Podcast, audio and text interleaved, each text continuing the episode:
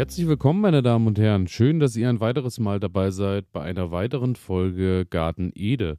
Mein Name ist Elias und ähm, heute möchte ich äh, gleich zu Beginn äh, mal liebe Grüße an den Matze schicken und vielen Dank sagen, denn der hat mich auf äh, dieses Thema gebracht. Ähm, und zwar habe ich mich ein bisschen mit dem Square Food Gardening auseinandergesetzt. Square Food Gardening ist äh, übersetzt der Quadratfuß, sprich äh, es ist einfach die Einheit von äh, einem Fuß aus dem amerikanischen äh, Maß und äh, da eben wie beim Quadratmeter ist dort der Quadratfuß wohl äh, eine gängige Maßeinheit. Sprich, wir reden von 30 mal 30 Zentimetern, was am Ende bedeutet, wir können, haben hier eine Methode, die auf kleiner Fläche ähm, ohne viel Garten oder ohne viel Beetraum äh, am Ende große Erträge mit sich bringen soll. Und dann dachte ich, das klingt interessant, ähm, damit beschäftige ich mich doch mal. Und zwar äh, geht das Ganze darum, dass ihr euer Beet einfach in Quadrate einteilt, in diese 30 mal 30 Zentimeter und dort dann verschiedenste Kulturen anbaut. Äh, der Vorteil dabei soll natürlich sein, es äh, bleibt am Ende übersichtlich, da ihr durch die Quadrate einfach Mischkulturen anlegt, die aber immer in ihrem Raum und in ihrem Sein begrenzt sind. Und zum anderen spart es natürlich Platz. Dann ähm, haben wir natürlich auch noch den großen Vorteil, dass dadurch, dass ähm, das Beet sehr eng angelegt ist, natürlich auch ähm, Wasser gespart werden kann, denn ähm, der Boden bleibt natürlich länger feucht, da äh, die Kulturen doch recht eng beieinander stehen. Somit ähm, fällt nur äh, geringfügig mal an, dass wir überhaupt in einem Quadrat mulchen müssen, beziehungsweise ähm, ja, das Gießen beziehungsweise das Gießkannentragen soll erheblich weniger sein. Und da habe ich mir dann wirklich gedacht, ähm, das werde ich mal in diesem Jahr probieren denn äh, das klingt erstmal gut. Ich habe zwar genügend Platz in meinem Garten, aber äh, ich habe letztes Jahr in meinem Hochbeet, in dem Palettenhochbeet, das ist ja so, ich glaube, ein Meter in der Breite oder 1,10 und äh, zwei Meter in der Länge ungefähr. Da ist es so, ähm, da habe ich auch verschiedenste Salat und Kohlrabi und Möhren und so angelegt. Das äh, sah nicht nur wunderbar aus, das hat sich auch alles ganz toll ergänzt und äh, wie da auch schon beschrieben war, war es auch dort äh, nicht das größte Problem, dass dort auch immer mal ein bisschen Feuchtigkeit geblieben ist, die so über die Nacht kam. Und ähm, ja, es hat gute Erträge mit sich gebracht, war aber dann etwas durcheinander. Und ich muss sagen, durcheinander mag ich ja im Garten sehr gern. Daher ähm, ja, ist es vielleicht auch schön, durch die Quadrate einfach so ein bisschen was Buntes in das Hochbeet zu kriegen. Und daher werde ich mal ein Hochbeet dieses Jahr nutzen, genau mit dieser Fläche, wie gerade genannt, um das Ganze mal ähm, auszuprobieren. Die Methode ist wohl erfunden worden von Mel Bartholomä und äh, kommt aus den 80ern. Und äh, bei mir wird das Ganze dann so stattfinden, äh, auch passenderweise zu den 80ern. Ähm, 30 mal 30 dachte ich mir, bin ich wieder genau in meinem Thema drin. Viele von euch kennen es ja, die hier schon länger zuhören. 30 mal 30 ist natürlich fast genau wieder einmal ähm, die Größe eines Vinylcovers beziehungsweise das Cover von einer Schallplatte. Denn äh, die ist bei 31,5, 31,5, also genau die richtige Größe. Ich kann äh, meine zweite Leidenschaft Musik wieder mit in den Garten integrieren. Daher spricht für mich alles für diese Methode und ich bin da wirklich gespannt. Natürlich für euch ist das Ganze interessant, wenn ihr keinen Garten zur Verfügung habt, habt vielleicht einen Balkon und habt dort aber ein kleines Hochbeet angelegt oder ähm, habt vielleicht zu Hause auf der Terrasse nur äh, bedingt Platz, dann äh, ist da natürlich schon, wenn ihr eine Beetflächenlänge habt, vielleicht auch nur von 90 cm, 90 mal 60 oder so, könnt ihr dort natürlich tolle, viele Kulturen unterbringen und ähm, habe dann natürlich auch da, gerade wenn ich so an die Sachen auf der Terrasse denke, wo es dann im Sommer häufig auch sehr heiß wird, natürlich auch äh, mehr Freiheiten, wenn ihr dort nicht ständig Gießkannen tragen müsst. Daher, das alles äh, klang wunderbar. Natürlich auch äh, schön, schöner Nebeneffekt, äh, je voller das Beet ist, desto weniger Unkräuter bzw. Beikräuter können natürlich auch wachsen. Daher, ähm, ja, ich werde mich da mal reinstürzen. Das Ganze, ähm, wie und äh, was ihr dazu braucht, ist eigentlich eine ganz einfache Sache. Ihr äh, besorgt euch einfach ein paar äh, Leisten oder besorgt euch Faden oder dünne Latten oder irgendwas, wo ihr diese 30 mal 30 abstecken könnt, so dass ihr am Ende einfach äh, mehrere Quadrate so aneinander legt. Bei mir bei der 1 Meter Breite, äh, bei dem Palettenbeet werden das dann eben drei äh, Quadrate in der Breite und dann eben im Anschluss, ähm, je nachdem, ich muss dann mal schauen, ob ich wirklich ähm, sieben Quadrate dann in der Länge hinkriege oder ob es eher bei sechs bleibt. Und dann äh, hätte ich, sprich sechs mal drei, wären wir bei 18 Felder. Da gehen dann schon einige Kulturen rein. Und ähm, das Ganze wird dann, wie gesagt, ich denke, ich werde es machen mit Fäden und werde mir an die Seiten Schrauben machen und werde dann irgendwie Seil spannen, so dass die ähm, Fäden natürlich auch dauerhaft vorhanden sind. Und äh, der schöne äh, Nebeneffekt natürlich auch noch, wenn das Ganze bespannt ist, ist, äh, mein Hochbeet ist ja etwas abgeflacht und da das Hochbeet ja dann nach diesem Jahr seinen Weg finden wird aus dem Garten, weil äh, die Paletten nun sich langsam zersetzen und die Zeit gekommen ist, äh, sich zu verabschieden, ist äh, die Erde vielleicht so 20, 25 Zentimeter tiefer, als äh, sie eigentlich sein sollte im Hochbeet. Daher kann ich natürlich dann die Fäden auch optimal nutzen und kann auch jetzt für die kalten Tage, die da noch anstehen, auch ähm, so ein bisschen Vlies oben drüber packen, falls äh, das vonnöten sein sollte, je nachdem, wie die Nächte sind. Und daher äh, ja, bin ich da sehr gespannt.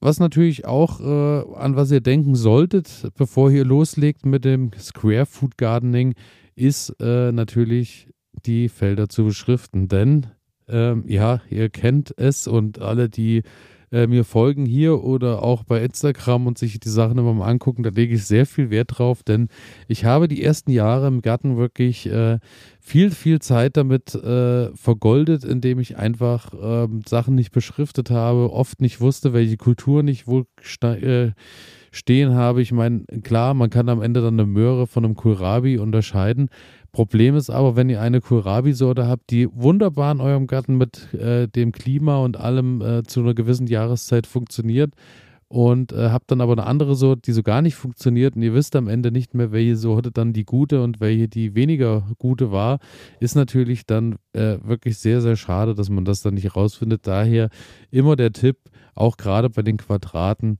nehmt euch ein paar Holzschilder mit oder was auch immer, wie ihr das macht und äh, beschriftet die und dann äh, wisst ihr auch genau, was in den Quadraten für Kulturen wachsen. Dann müssen wir natürlich schauen, ähm, wie viel oder was passt überhaupt in ein Beet. Ist natürlich klar, von manchen Kulturen werdet ihr mehr in so ein 30 mal 30 Zentimeter Quadrat kriegen als von anderen.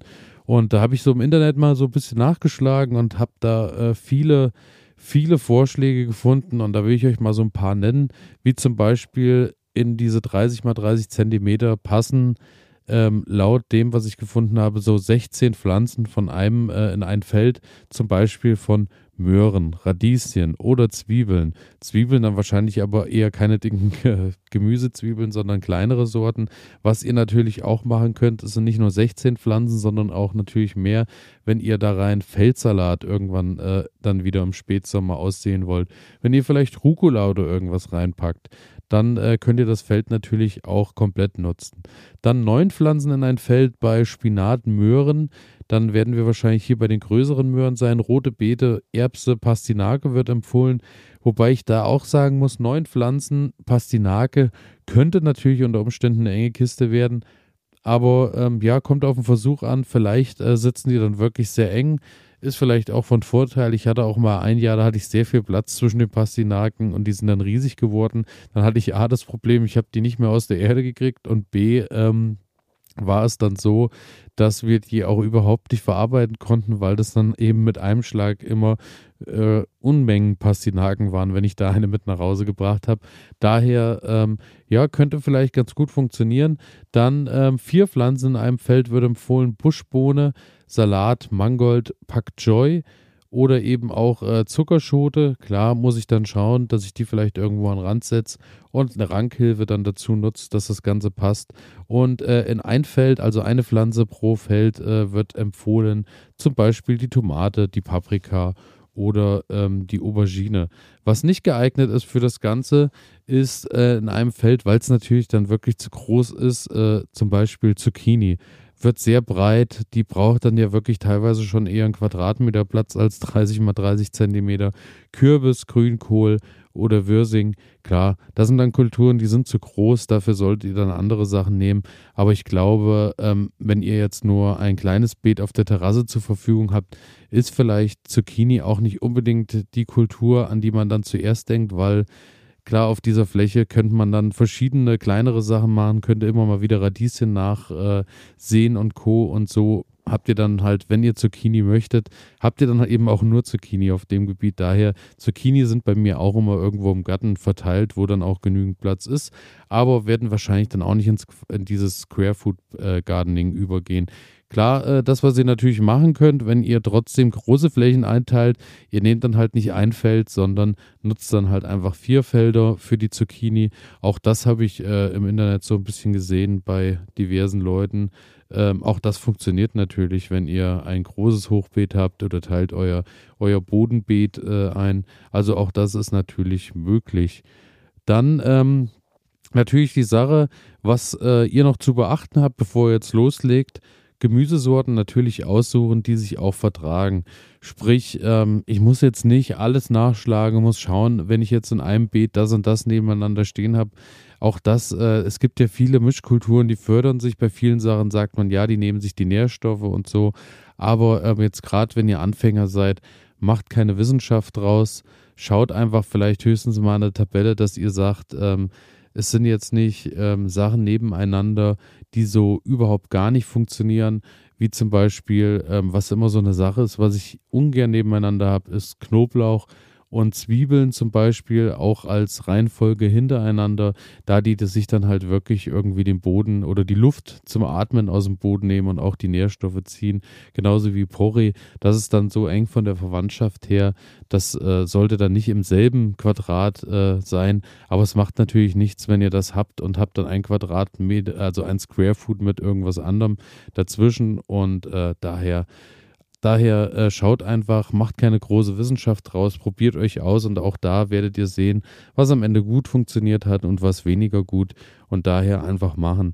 Aber ähm, wo das Ganze natürlich äh, hilfreich sein kann, ist auch, äh, wie schon oft hier angepriesen, ihr habt zum Beispiel Erdbeeren, dann äh, packt ihr wie immer meinen heißgeliebten Knoblauch dazu und äh, dann ergänzt sich das Ganze ganz gut und wächst zusammen. Was jetzt aber bei diesem Square Food Gardening, glaube ich, nichts ist, wo eure Prämisse drauf liegen sollte. Daher schaut einfach, äh, überlegt euch, was euch schmeckt, wie viel Quadrate ihr zur Verfügung habt und dann kann das losgehen. Ansonsten ähm, Einziges, was ich machen würde an eurer Stelle noch, ist auf das Licht aus, äh, achten, beziehungsweise auf die Ausrichtung, da ihr natürlich schauen müsst, von wo kriegen die Pflanzen am Tag Sonneneinstrahlung her. Und dann sollte natürlich nicht ganz vorne dran äh, die Zuckerschote mit Rangerüst stehen, so dass äh, alles dahinter verdeckt ist. Denn äh, dann solltet ihr natürlich schauen, dass ihr vorne Radieschen erstmal ranpackt, dann Spinat und so ein bisschen nach der Größe nach hinten geht, weil ansonsten natürlich große Kulturen vorne direkt äh, dann nur noch Schatten nach hinten werfen auf die restlichen Kulturen, was sehr, sehr schade wäre. Und ansonsten wenn ihr äh, dann wirklich schon so weit seid, dass ihr mit dem Square Food Gardening so drin seid oder, oder dranbleiben wollt, dass ihr das ganze Jahr äh, ein Beet nutzt und äh, die, wenn die, Quadrat, äh, die Quadratbeete wieder abgeerntet sind, natürlich wieder was Neues in die Quadrate packen wollt, dann äh, schaut ein bisschen wegen der Fruchtfolge, dass ihr natürlich wegen Stark-, Mittel- und Schwachzehrer ein bisschen darauf achtet, weil irgendwann ist der Boden ausgelaugt und wenn dann ein Starkzehrer drinne stand, könnt ihr nicht unbedingt direkt einen Starkzehrer wieder äh, dahinter stellen, sprich wir reden jetzt von, äh, wenn ich eine Zucchini hatte, kann ich da nicht nochmal eine Tomate hinterherstellen zum Beispiel, obwohl das, glaube ich, auch von der Jahreszeit recht schwierig werden könnte. Oder sprich, äh, nach Zucchini direkt ein Grünkohl ist dann vielleicht vom Boden ein bisschen sehr hart und äh, da habt ihr dann kaum noch Nährstoffe drin.